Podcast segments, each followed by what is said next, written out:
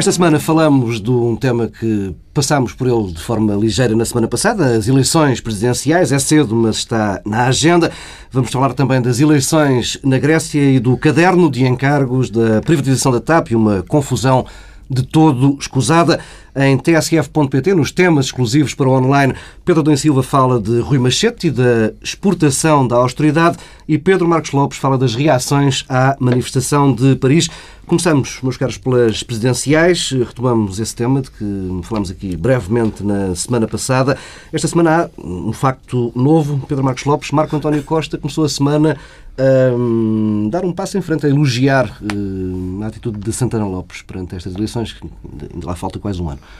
Como eu, é que viste esse gesto do homem forte do PSD? Eu até achei interessante o, o elogio. Quer dizer, já vi melhores maneiras de promover uma eleição, uma candidatura, mas acho interessante, acho que foi uma maneira de, de, de dar uma indicação de que o PSD ainda não se decidiu e que ainda, se vai, ainda vai demorar tempo a decidir.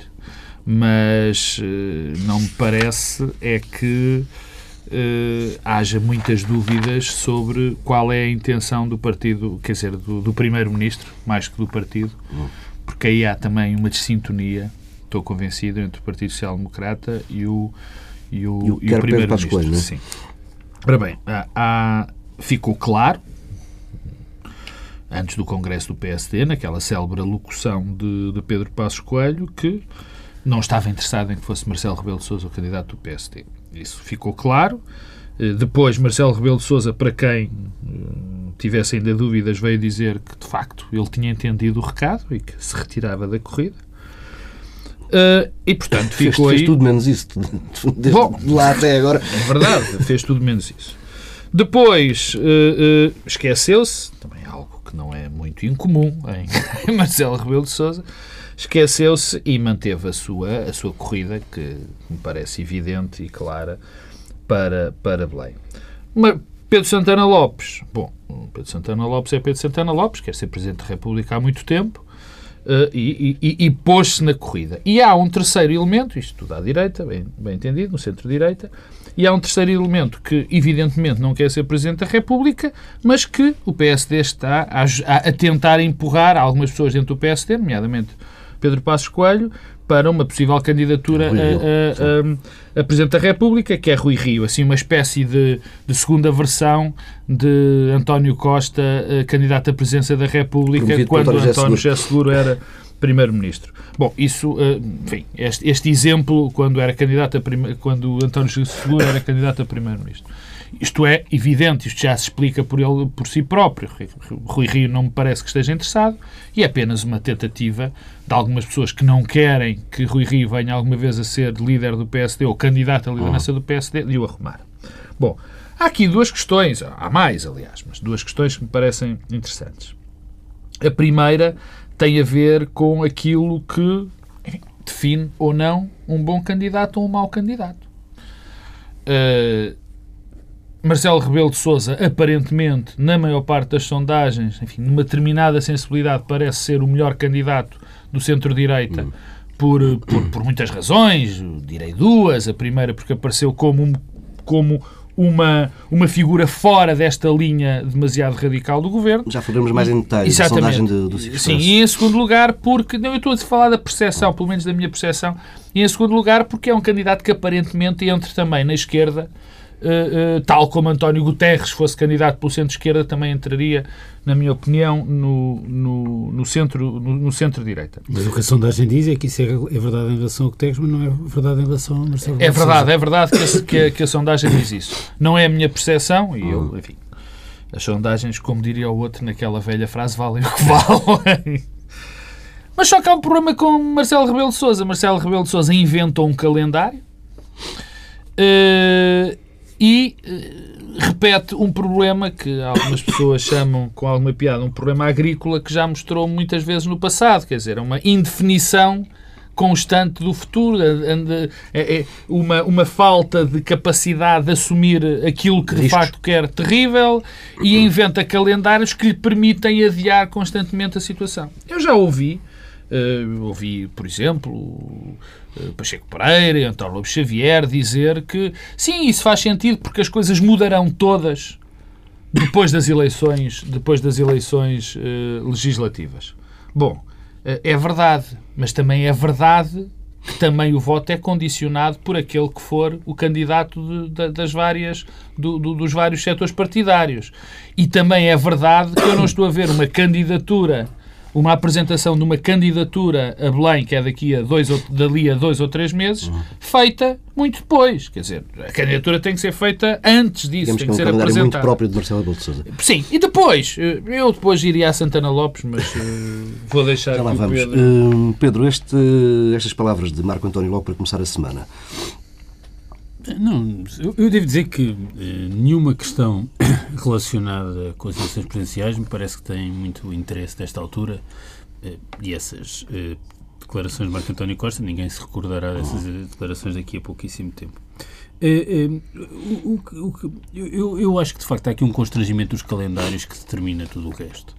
Eh, e, e, e mais do que nunca, estas presidenciais vão estar muito ligadas com as legislativas e terá necessariamente haver algum tipo de ticket de relação entre o candidato presidencial e o candidato a primeiro-ministro, quer do PSD, quer do PS. E, portanto, não faz sentido uh, a um candidato que tem ambições de ganhar aparecer muito cedo. E, portanto, a questão do calendário existe mesmo, existe para os candidatos que são mais fortes à direita e à esquerda. Mas não é depois de outubro, não é depois das não eleições. Sei, não sei, não sei. Uh, há, há um há um princípio enunciado por um velho político norte-americano uh, dos anos 50, o Adlai Stevenson, que tem a particularidade de ter perdido duas eleições presidenciais para Eisenhower, uh, mas que dizia uh, sobre eleições em geral que desejar ser eleito desqualifica-te para a função. Quem mostra que quer muito ser candidato tende a desqualificar-se. Ah, foi por isso que perdeu as duas vezes. Não, sei que eu disse tem piada porque ele perdeu as duas vezes. Encaixas, portanto, é, Santana Lopes nessa categoria? Não, é, é, não ou, ou, pelo contrário, encaixo Marcelo Rebelo de Sousa e Cotegas nesta categoria. Claro. Marcelo Rebelo de Sousa e Cotegas têm a consciência. Não, mas é exatamente o contrário do que estavas a dizer. Não, não, eu porque percebo eu estou, a tua linha de raciocínio, eu, estou, não é concordo com ela. Estou só a, a dizer que me parece que para os candidatos fortes não há vantagem nenhuma em acelerar e aparecer. Uh, pelo contrário. Uh, o que tem consequências do lado dos partidos e do lado dos próprios candidatos? Bem, do lado dos partidos, é que a ligação com as legislativas protege os partidos grandes no sentido em que não se têm de comprometer e não têm de aparecer com candidatos oficiais. Uhum. Ninguém compreenderia se agora, em março, o PS e o PSD, ou em fevereiro, aparecessem com candidatos presidenciais. Não faz sentido, quando, quando tudo o resto não está é, é, clarificado. Tanto mais que há uma ideia que parecia ser verdadeira durante muito tempo em Portugal, mas que caiu com as eleições de 95 e 96, com as legislativas e as presidenciais, que é a teoria dos ovos nos cestos. Eu estou convencido que até por a avaliação que as pessoas fazem do que é a estabilidade, as pessoas querem pôr os ovos nos mesmos cestos.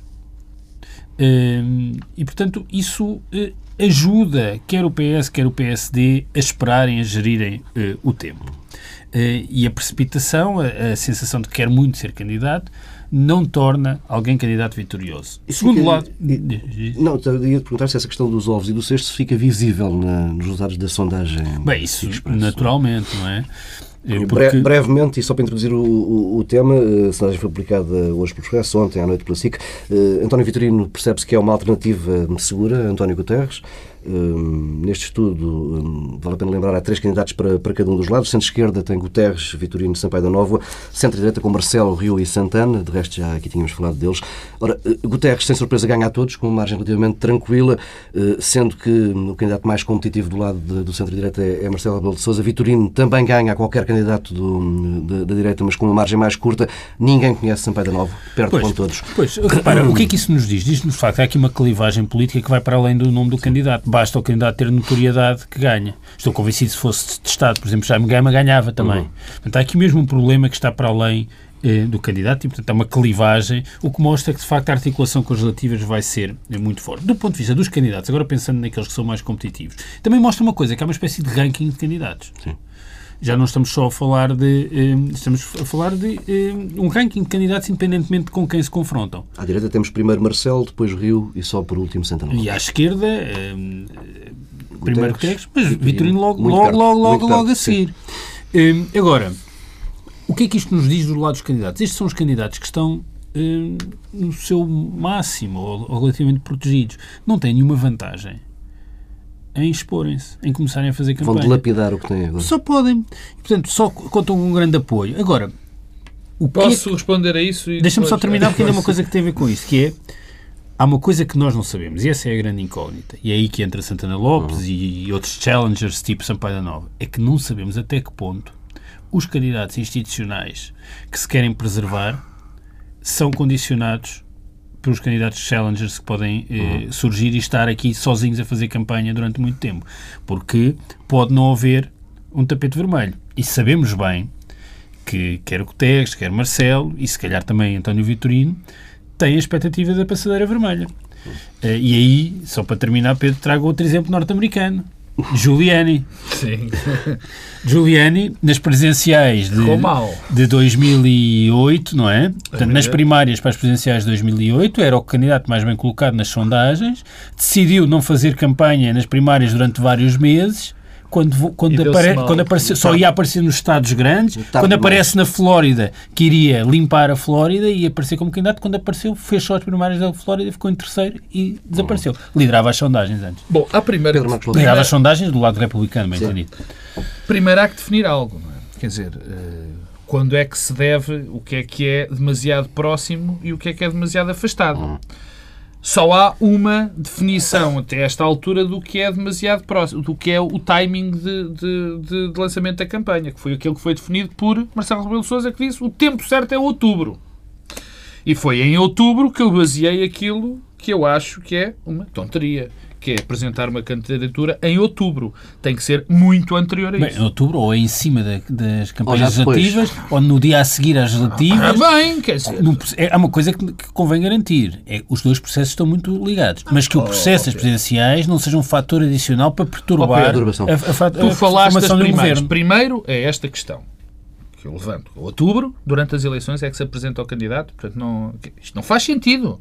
E quando eu digo que não pode ser, uh, que tem que ser muito, tem que ser muito antes, é evidente a contar. É a única data, foi a única carta que foi jogada, digamos assim, em termos de, de timings.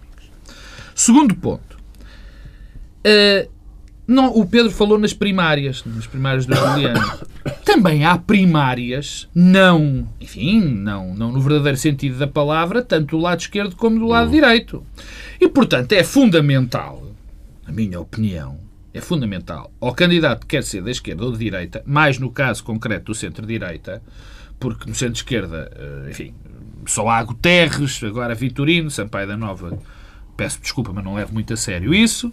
Eh, porque é alguém que ninguém conhece, ou pelo menos conhecemos nós, e, e, e pouco mais. Tem um índice de notoriedade muito baixo. Muito teria baixo. que ganhar, teria que se fazer um trabalho absolutamente extraordinário para que, para que a Sampaio da Nova tivesse a possibilidade de concorrer uh, às eleições. Bom, mas o que eu digo é que também há essas primárias.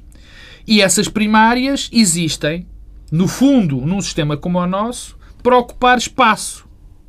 Através dessa ocupação de espaço, é que nós vamos decidir, dentro do determinado segmento político, quem é que vai ser o candidato. E não se faz isso a dois meses antes das eleições.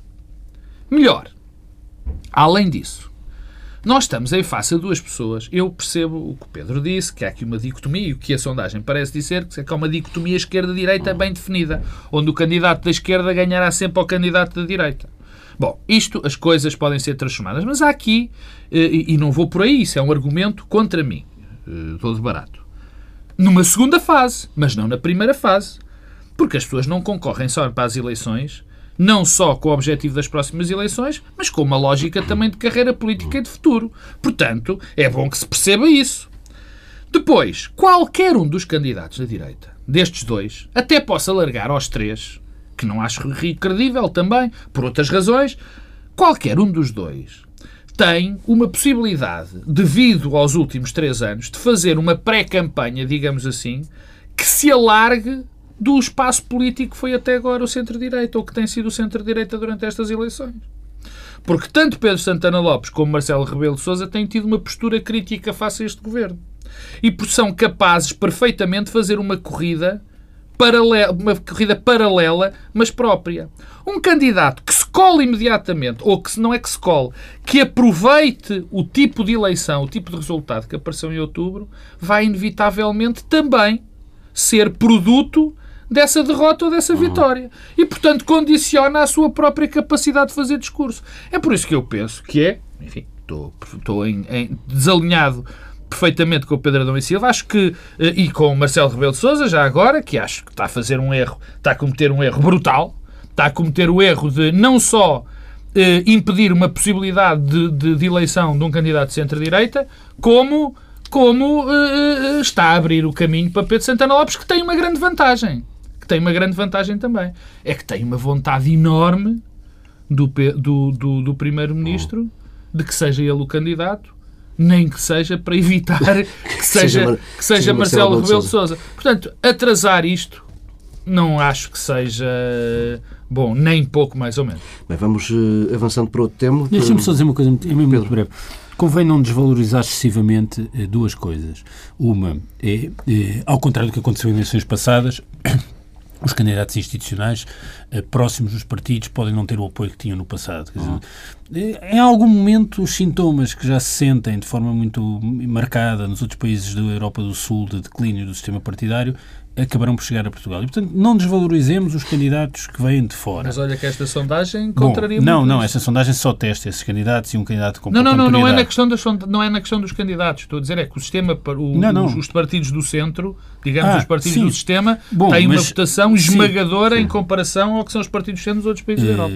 Mas têm menos do que tinham já. Sim, mas têm 70, uh, Mas uh, esperemos. Vamos, acho que é preciso alguma prudência, prudência. Mas ainda neste ciclo... Ou... Não, não, nas presenciais já. Não, já acho que é muito incerto e pode, pode haver mais candidatos, o que tem uma, segunda, uma consequência que é a segunda coisa que eu gostava de chamar a atenção. É, há uma fortíssima possibilidade de voltarmos a ter uma segunda volta nas presidenciais, coisa que já não acontece desde 86. Hum, e, portanto, hum, e isso muda tudo. Porque uma coisa é, eh, eu posso querer ser candidato para condicionar a segunda volta ou ser candidato para passar à segunda volta e depois na segunda volta o jogo passa a ser eh, passa a ser outro. E nós não estamos a antecipar, por exemplo, os vários candidatos que podem aparecer, os pequenos partidos, eh, até desalinhados, e que podem mudar eh, esta equação. Eu acho que a esquerda tem. Desculpa só, eu acho que o, do que o Pedro está a dizer, acho que há uma possibilidade muito maior da esquerda aparecerem outros candidatos do que na parte da direita aparecer. Mas que, se Marcelo Rebelo de Sousa for candidato, Santana deixa de ser? Sim, mas se Santana aparecer e anunciar que é primeiro, eu estou convencido que Marcelo já, já não se candidato. Não, não. Aliás, é o que diz a história política de, de Marcelo Rebelo de Sousa. Já à esquerda. Santana é um Lopes nunca será o candidato sozinho da, da direita. Hum, nunca será. O CDS terá um candidato também. Ah, isso é, isso é, isso será outra coisa. Uma declaração mas é que Santana Lopes, para, para mas é que Santana Lopes avançar e, PS, e o PSD uh, uh, o apoiar, neste momento, então teremos vamos, provavelmente eleições antecipadas. Vamos portanto. mesmo avançando para a Grécia. Uh, e não são presidenciais. Há eleições daqui por uma semana, mais dia, menos dia, no domingo, dia 25. O Siriza continua a liderar as sondagens. Alex Tsipras continua cada vez mais a moderar o discurso dele e, de, e do Siriza. Ainda assim, Cada vez que um responsável europeu fala, temos dois níveis de texto, ou o texto e o subtexto. Assume-se que a Grécia eh, não pode sair do euro, mas ao mesmo tempo eh, pressiona-se o cumprimento dos compromissos com a Troika. Sublinha-se que a Europa está agora mais bem preparada para lidar com, com a saída da Grécia da, da zona euro. Pedro eh, Adão e Silva, esta moderação do, do Siriza o que nos diz? Que hum, é inevitável que a política continue daquela forma. Eh, a pressão é demasiado elevada. Não, eu, eu, devo dizer que eu acho que estas eleições gregas são mesmo um momento clarificador e são provavelmente um momento clarificador como ainda não houve na política europeia uhum. desde o início eh, da crise. E o que temos assistido não é provavelmente eh, bonito. Não, não eu acho que é bonito. É no sentido em que é importante e revelador.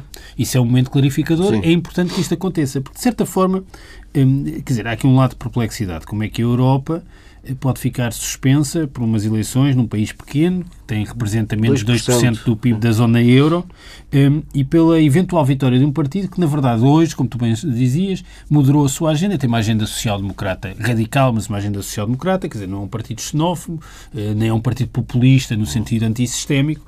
Um, um, eu, a explicação é porque a Grécia foi onde tudo isto começou.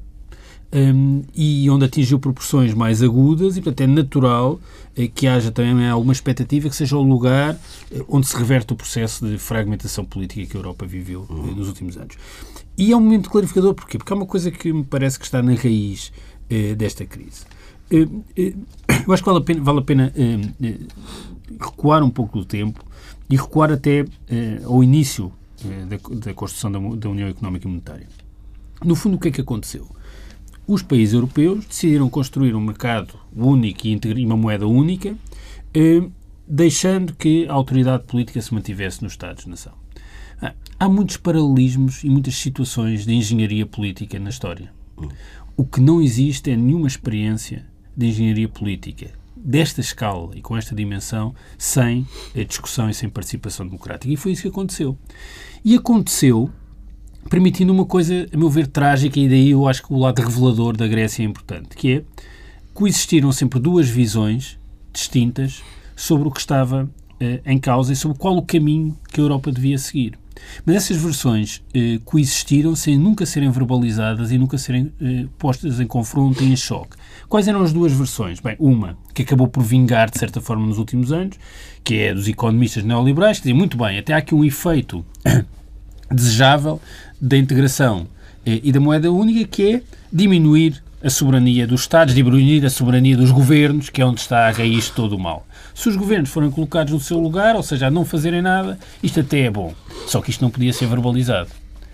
Segunda, segundo caminho, uma espécie de otimismo federalista que dizia: bem, nós temos aqui um desequilíbrio, mas este desequilíbrio acabará por ser resolvido. O desequilíbrio entre a dimensão política e a dimensão monetária acabará por ser resolvido, porque há uma ação virtuosa de uma espécie de elite pan-europeia que acabará por construir instâncias democráticas transnacionais. Uhum.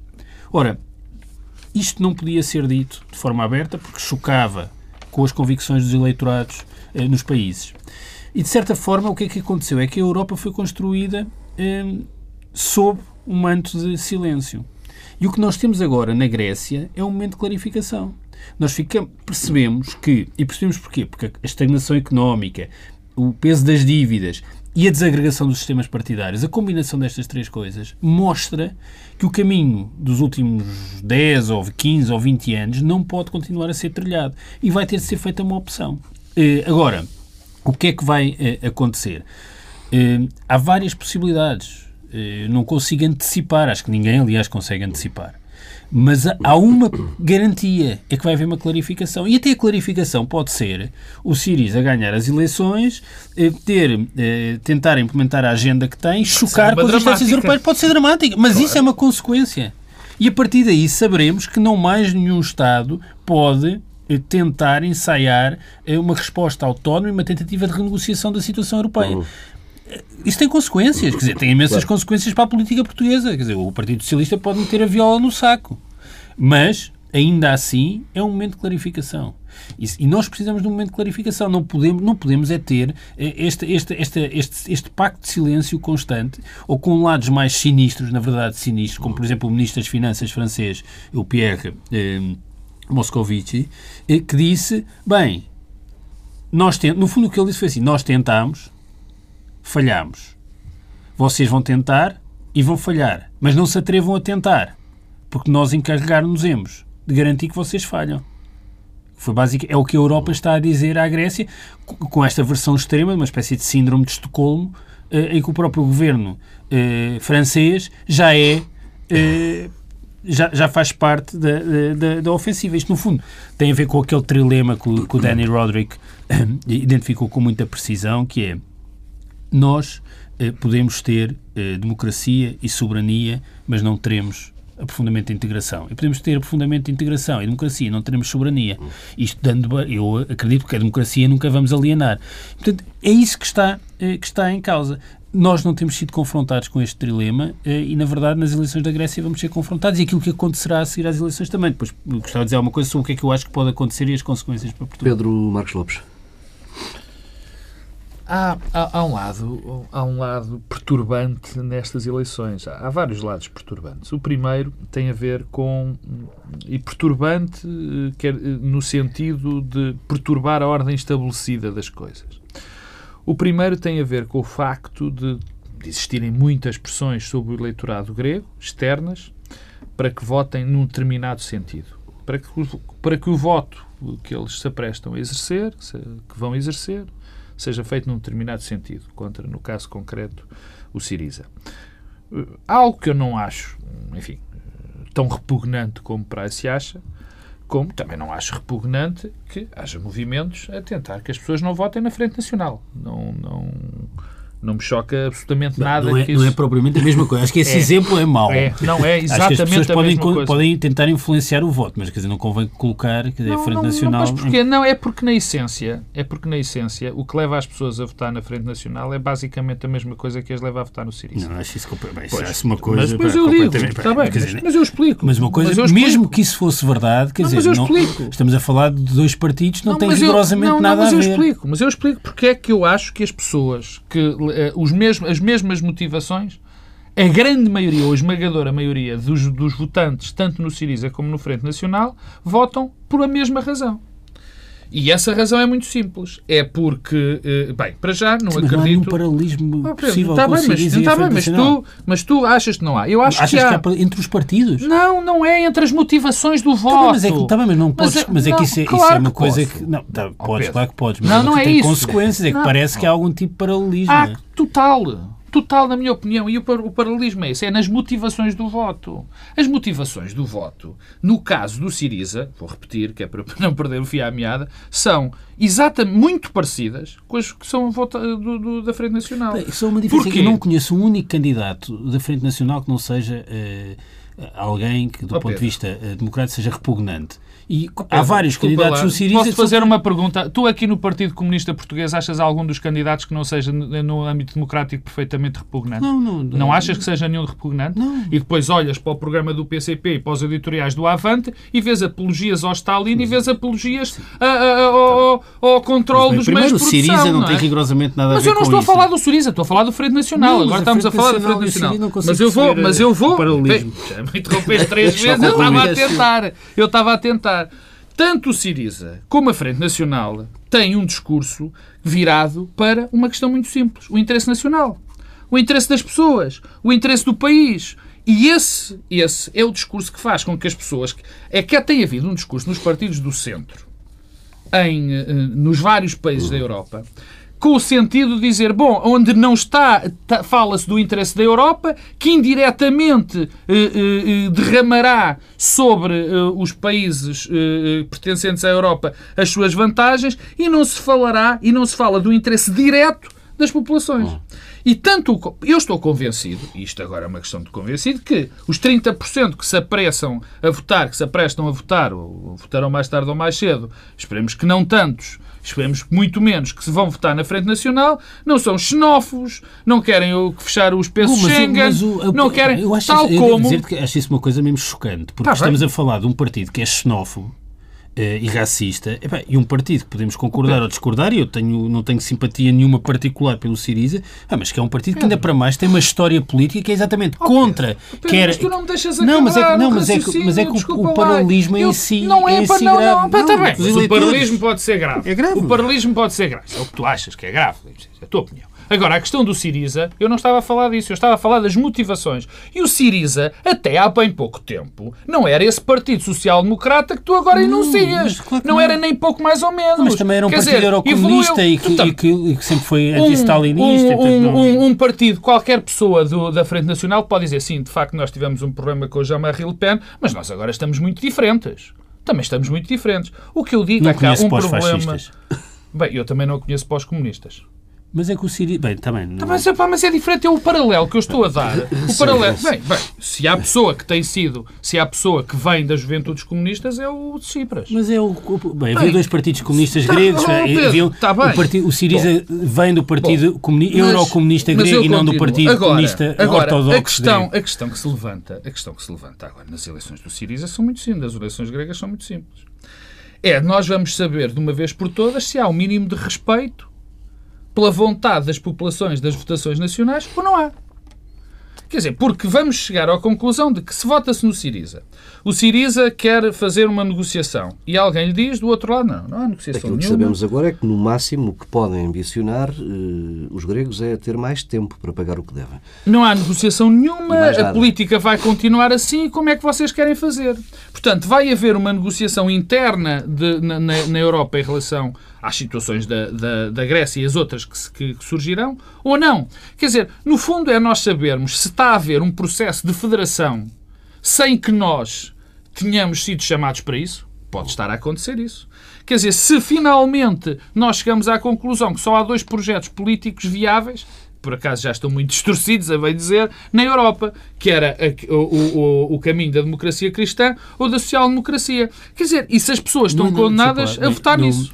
Acho que não é nada disto que está em causa. Quer dizer, neste momento o que está em causa é perceber se só há um projeto político viável na Europa. Já não tem rigorosamente nada a ver nem com a democracia cristã, nem com a social-democracia. Não, eu digo os países, tens razão, tens razão, desculpa, há uma correção que eu quero fazer. Nos países, nos partidos que têm essa origem, claro que sim, porque o caminho que está a ser seguido hoje na Europa não tem a ver com a social-democracia, no fundo, nem com a vai, democracia é, cristã. Porque o que temos assistido é uma capitulação política de qualquer projeto alternativo, mesmo que moderado, em relação à via dos últimos anos. E, portanto, no fundo, é um teste a esta via e apenas isso.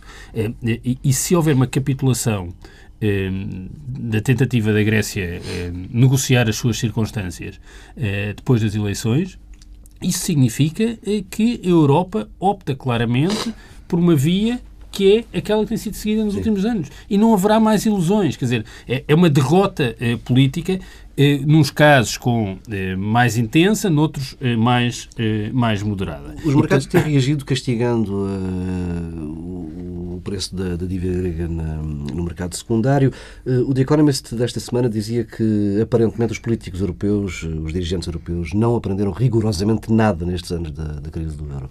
Não aprenderam nada, só cometeram erros. cometeram Não, estão dizer, a reagir o, agora da mesma o, maneira que reagiram o, há. O que está a acontecer, quer dizer, o crescimento eleitoral do Siriza é consequência dos erros cometidos nos últimos anos no processo de gestão do, da, da, crise grega. Como tu e do pecado, todos os outros partidos e do pecado, e do pecado original. Mas, mas é que há uma natureza diferente eh, no Siriza. É que nós estamos a falar de um, é um partido que tem uma agenda para resolver e que é uma agenda relativamente execuível. Depende de negociação. Mas não é fechar o espaço Schengen.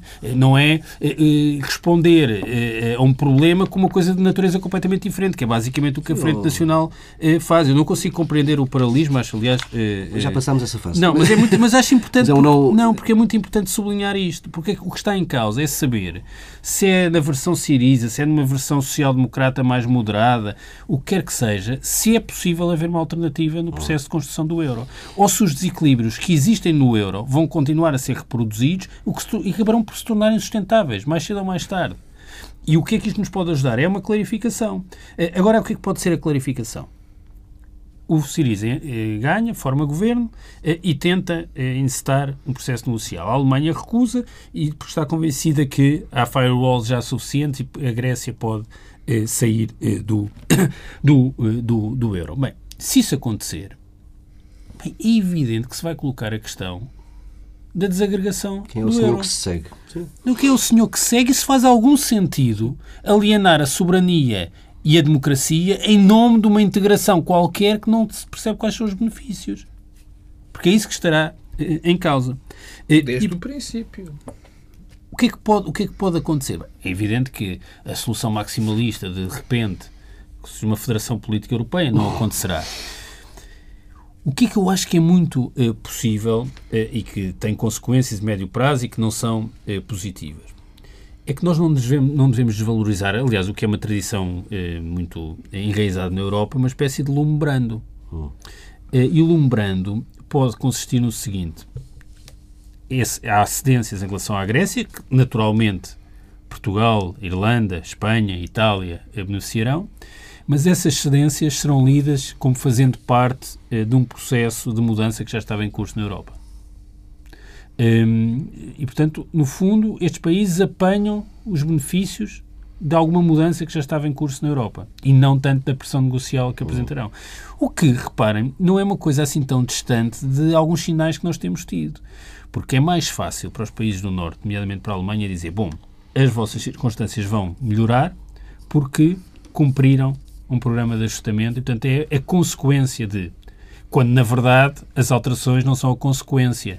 Têm de ocorrer porque o programa falhou. E esta semana tivemos vários sinais disso. tivemos vários. Sinais. Não foram poucos. Foram Aliás, muitos. voltando a Portugal e até à questão também da articulação com as presidenciais, tivemos mais uma vez esta semana um sinal de que o governo português e Passos Coelho estão sempre a bater-se pela interpretação pela interpretação que é menos positiva, menos benéfica para Portugal. É uma coisa espantosa. Fazem uma leitura eh, daquilo que vai sendo a evolução das posições europeias sempre contra o interesse de Portugal. É legítimo, claro que é uma disputa política. Eu percebo que alguém quer interpretar uma decisão da Comissão num determinado sentido. Agora, choca-me que se procure fazer a interpretação que menos interessa a Portugal. Não, há, há, há, uma parte, deixa-me só dar uma parte, há uma parte aí que eu, eu quase que achei que era teimosia. Porque, de facto, agora com este, com, com o pacote Juncker e a capacidade de, de, entrar ou não entrar no perímetro orçamental do dinheiro, do dinheiro que aí vem, há, de facto, há lá uma cláusula que é muito complicada para os países que ainda têm o, o déficit abaixo, acima dos, dos 3%. Quer dizer, mas, francamente, quem olha para aquilo percebe, eu lamento que se calhar é um bocadinho pretencioso, percebe que essa cláusula está ali mesmo para ser negociada. É... Porque é evidente, Mas porque isso... são os países que claro. mais precisam desse tipo a de impulso, são os que têm a mais A política 3%. europeia é isso, é uma interpretação também. E, e, eu acho verdadeiramente chocante, quer dizer, que uh, um governo se bata por uma interpretação que não é aquela que é do interesse nacional. Não, não, não consigo, já não consigo perceber mesmo. Um, não consigo perceber, mas, mas tem consequências. E, portanto, o que, o, o que eu acho que mais provável é que isso aconteça, o que implica necessariamente ainda uma moderação crescente uh, do Siriza, uh, o que também vai acabar por ter consequências. Um porque processo vai, lento também. Um processo lento de recentramento do, do Siriza, mas que também vai frustrar as expectativas eh, dos eleitores eh, em, em, em, na Grécia. E convém não esquecer eh, que o Siriza eh, ocupa e substitui-se eh, ocupa um espaço político e substitui-se ao partido que era maioritário no centro-esquerda, que era o PASOK. E, portanto, não é como se... Eh, vamos ver quais são, vamos ver quanto é que é o resultado do, do ex-primeiro-ministro que tem vindo a crescer consistentemente nas. E ainda há outro pequeno partido de decisão do, do PASOK, que tem o nome de um rio, agora não me lembro o nome. Não, o que é terrível é que eu também me estou a esquecer do, do nome do antigo primeiro-ministro. Não, isso é Papa André. Papa André. Não, mas há ainda há um outro partido ainda. Portanto, a coisa é complexa, mas eu acho que devemos acho que há alguma esperança nas eleições Não, há, há eh, aqui, há, esta semana, esta semana, não sei se por consequência de, de enfim, de, de, do futuro resultado da Europa, se não se é consequência já de algum pensamento estratégico, de perceber o que é que pode estar a acontecer na Europa com, a, com, com, com, o crescimento, com, com o aprofundamento destas políticas que a têm vindo, sem dúvida, a destruir, há duas ou três medidas que são muito significativas dessa percepção. A, a, a primeira eh, foi, é, é, é, indireta, que foi a, o disparo do franco suíço. O franco suíço tirou o cap com o euro e disparou sim. completamente, o, a paridade disparou completamente. O que, que foi consequência de uma decisão do Tribunal que diz que se pode, que o BCE pode ser de facto. E para a semana, há expectativa que, que para a semana haja. Um... Sim, que pode ser de facto um, um, um, um garantir, que pode, no fundo, para as pessoas perceberem, que pode imprimir dinheiro Ligar a máquina. à fartazana. Fundo, fazer aquilo que a Reserva Federal Norte-Americana está a fazer, fazer o que a Reserva Federal. Bem, todos estes sinais, todos estes sinais uh, são. Uh, são indiciadores de que há uma, uma mudança de política na Europa. Isso provavelmente eh, provocados pela percepção dessa mudança, eh, desse provável, eh, dessa provável vitória do Siriza e do crescimento de forças eleitorais que não gostam da Europa e que não gostaram. Há muito tempo que não gostam. Fica por aqui esta edição de hum, Bloco Central. Relembro que em tsf.pt, nos temas exclusivos online, Pedro Adão Silva vai falar de Rui Machete e da exportação da austeridade. Pedro Marcos Lopes fala das reações à grande manifestação do fim de semana passado em Paris. Até para a semana. Pedro Adão Silva, Rui Machete e a exportação de medidas de austeridade. É, ou de políticas de austeridade. O, o Dr. Rui Machete é uma surpresa sempre, não é? é, é e, no fundo, é, revelou esta semana aquilo que pode ser a nova face da diplomacia económica, que é a exportação de know-how sobre a austeridade. E, e, não escolheu, é, não encontrou melhor lugar para fazer do que é, Angola. eu, eu, eu, eu devo dizer que acho que o Dr. Rui Machete tem uma grande vantagem, é que fala sempre verdade e uma segunda, que as afirmações que, que, faz acabam por se provar verdadeiras. Tem sido sempre assim. Uh, todas as coisas chocantes uh, que disse, chocantes no sentido que chocaram o debate público e político, acabaram por se revelar verdadeiras. O que é que ele disse esta semana em Angola? Eu passo a citar. Na medida das nossas possibilidades, é bom sempre por esta coisa na medida das nossas possibilidades, estamos dispostos a ajudar naquilo que for possível nós temos experiência do que é austeridade e, portanto, reconhecemos que é preciso ajuda. Eu acho que esta especialização produtiva é muito eh, interessante, mas eh, tem eh, dois eh, problemas seríssimos. Eh, um é, é uma incompreensão que se mantém sobre os efeitos económicos desastrosos eh, da austeridade e das consequências.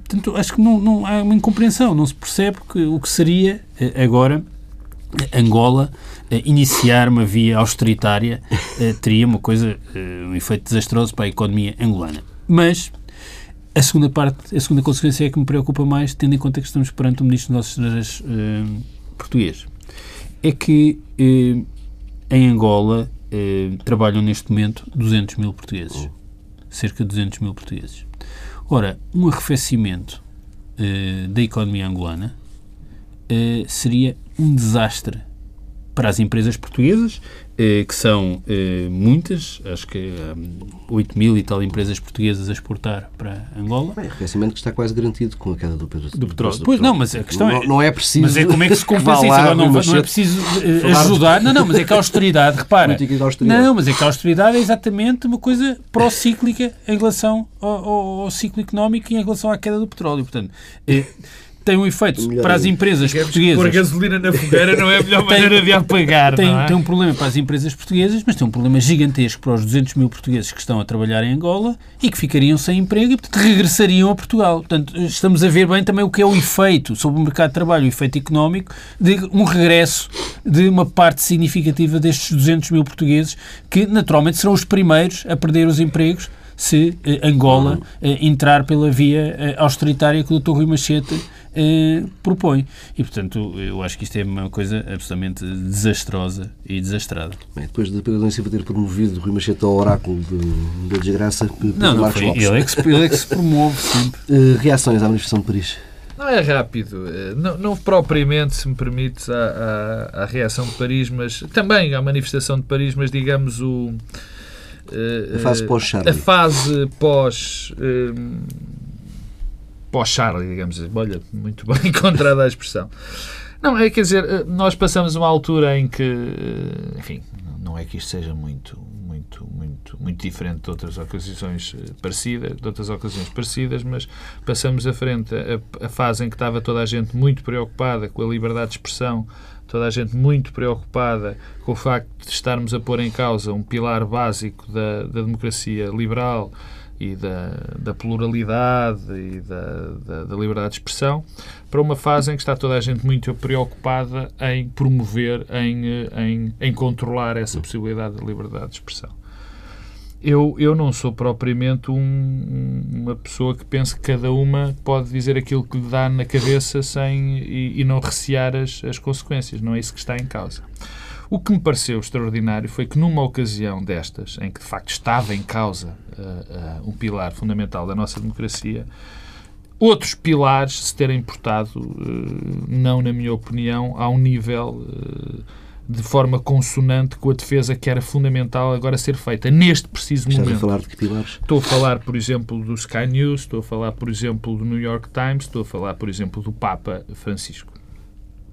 E já não falo dos exemplos nacionais, como Ana Gomes ou um artigo verdadeiramente delirante de Boaventura Sousa Santos uh, uh, no público. Não, não, não, vale a pena. Agora, uh, é fantástico como, por exemplo, passado cinco dias, uma jornalista da Sky News pega no jornal do Charles Hebdo para o esconder das outras pessoas. Eh, é extraordinário como o New York Times volta a dizer que se recusa a passar os, os, os, as caricaturas. Vamos lá ver se a gente se entende. É tanto liberdade de expressão poder passá-las como não as passar. Não é isso que está em causa. É o momento que é escolhido para fazer isto, porque a política e todos os atos têm os seus timings. Quer dizer, e portanto, a minha sensação é que depois do grito revolucionário, digamos assim, há um crescimento brutal do medo em relação a, a, a, estas situações. Isto não, não adivinha nada de bom. Não adivinha nada de bom, adivinha um maior, um, uma muito maior preocupação, digamos assim, perante uh, uh, a capacidade de, de, das pessoas terem essa liberdade de expressão garantida, uh, dá aso a que consequência, as consequências disso sejam também ferozes, como aconteceu já em França esta semana, quer dizer, com a prisão daquele humorista uh, uh, uh, francês que, enfim, apreciou o ato terrorista que foi feito. Mas também nesse caso é bom que as pessoas saibam que a democracia liberal reste por leis. Na França, o, não há direito, não há direito a apelar ao terrorismo, não há direito porque a lei o proíbe, a lei penal o proíbe. Uhum mas não há nenhuma lei que proíba a blasfémia. Portanto, também aqui há um conjunto de valores que estão a ser, eh, enfim, ofendidos e que está a haver pouco cuidado na sua defesa. Quanto ao Papa, eu acho. Eu não me surpreendo as fases, a frase do Papa, do Papa dizendo que dava um murro, que ofender uma religião é como ofender a mãe. Eu sei que as igrejas, é as, eu sei face, que a, é? as, as, grandes religiões são iminentes, têm em si o género da intolerância. Não há nada. Porquê? Porque sabem a verdade. Não, não há nada a fazer.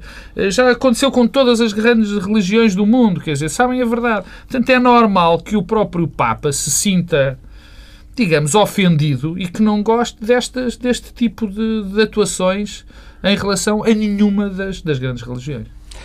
Ponto final no Bloco Central. Até para a semana.